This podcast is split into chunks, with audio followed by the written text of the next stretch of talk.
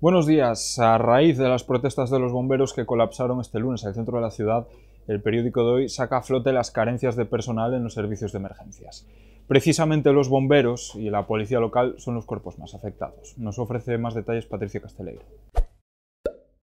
Sí, en la provincia hay varios cuerpos que suspenden en cuanto a número de personal eh, para mantener eh, las localidades seguras. La policía local y los bomberos, tanto los de Urense como los comarcales son los que tienen el mayor déficit de, personas. Eh, por ejemplo, la policía local eh, tiene la mitad de los que debería para mm, mantener tanto la ciudad como las zonas rurales seguras.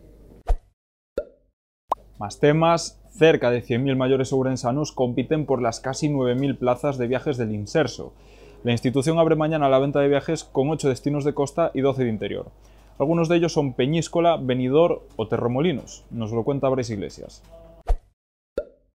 Mañana se inicia la tradicional batalla por hacerse con alguna de las 9.000 plazas que el IMSERS ofrece este año en la provincia de Ourense para viajar a destinos tanto de la costa como de las islas como de ciudades del interior español. Más de 97.000 mayores ourensanos están llamados a participar en esta iniciativa, pero solo son 9.000 las plazas. A partir de mañana se empezarán a comercializar estas plazas tanto en Internet como en las agencias de viaje autorizadas, más un total de 42 en la provincia.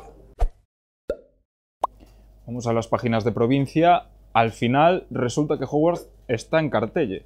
El universo de Harry Potter se convierte en acicate para mantener el alumnado de un centro que pasó de 600 alumnos a solo 30 en los últimos años. Por otro lado, cambiando de tema y cerramos ya el repaso informativo con los deportes, les ofrecemos el análisis de los equipos sobrensanos de preferente y recogemos el inicio de la temporada de la Federación Española de Deportes de Invierno. Ya saben que pueden seguir toda la información tanto en la edición en papel del periódico como en nuestra página web, laregion.es. Gracias por estar ahí. Tengan un buen miércoles.